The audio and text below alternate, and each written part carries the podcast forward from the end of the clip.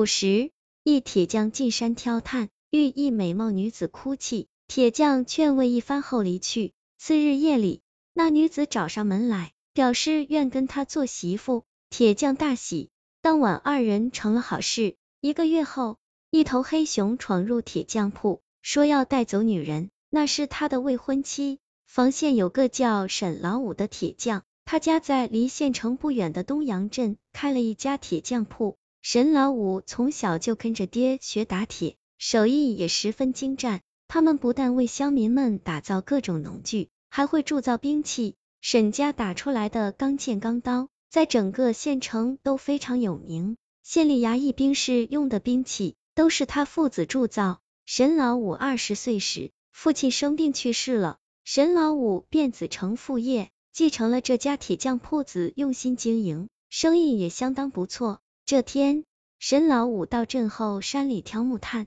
回家走到一个悬崖边时，见一个黑裙女子蹲在崖边哭泣。沈老五一惊，这女子莫非要寻短见？他连忙放下木炭担子，上前去劝那女子。那女子看起来十分美貌，略有点小胖。此时她哭得梨花带雨，万分伤心。沈老五劝了一阵后，女子止住了哭，问大哥。你有吃的没有？哭饿了。沈老五忙说有，他早上出门时就准备了好几个肉饼，原本是打算自己半路饿了吃的。他连忙拿出两个肉饼给了女子，女子接过肉饼，吃完一个后眼睛一亮，连声称赞好吃。女子表示这饼味道很好，她还想吃。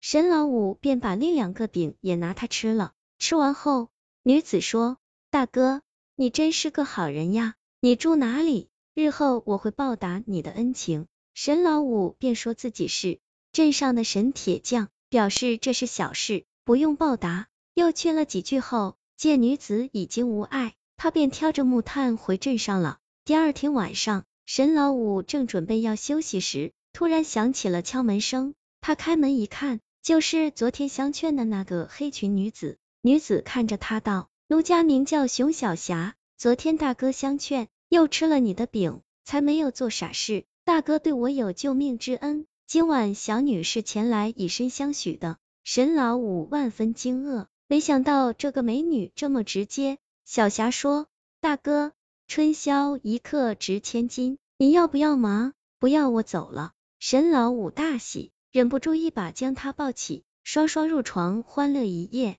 第二日。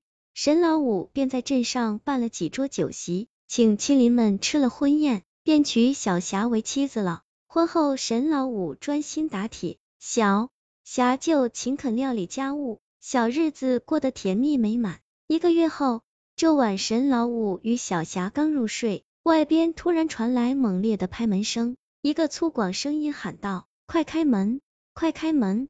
小霞心慌起来，沈老五只好穿衣出去。只见一头高大威猛的黑熊站在门外，那黑熊瞪着沈老五怒道：“你这铁匠好大的胆子，敢抢我的媳妇，还不快叫他出来跟我回去！”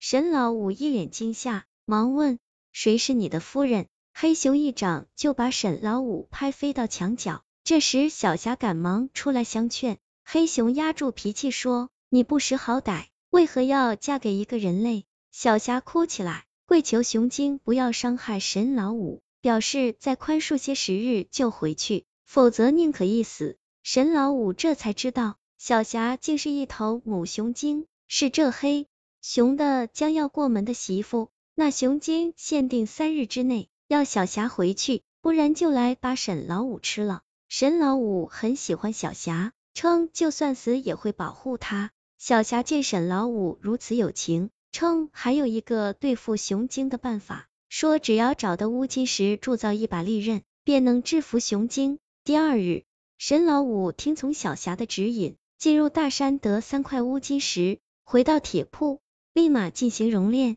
经过两天两夜，铸成一把乌金利剑。小霞叫人赶制了一顶特制的大花轿，在轿座下有一个空间，能够蹲藏一个男子。他让沈老五带着宝剑躲在其中。夜里，那熊精果真前来，小霞又假装披上红盖头，说：“你既然真喜欢我，便劳驾熊哥，连人带轿背我回去吧。黑熊不疑有诈，以为狐仙已妥协，变成一个壮汉，双手一抬就把花轿抱起，疾步走向深山。子夜入到熊精的洞府，那小霞缓缓从花轿走出，熊精便迫不及待的拉着他进入洞房，四下无人。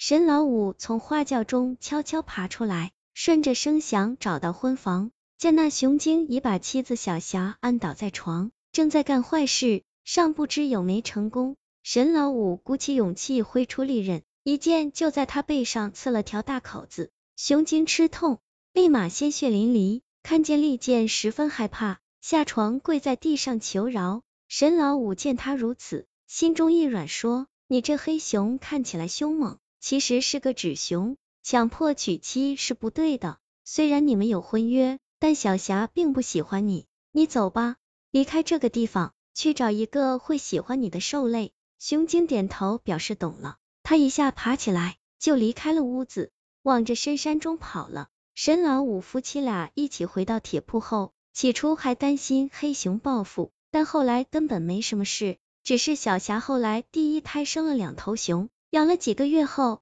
夫妻俩把熊捉到山里放了。小霞第二胎才生了个光头娃，和沈老五长得很像，很喜欢到山里砍树。俗话说，强扭的瓜不甜。古时候的封建婚姻，男女都没有见过面，根本不知道对方是何种人。很多人结婚后才后悔莫及。小霞追求婚姻自由的思想是值得称赞的。故事也告诉我们。男人要有担当，要有勇气，才能保护自己的妻子。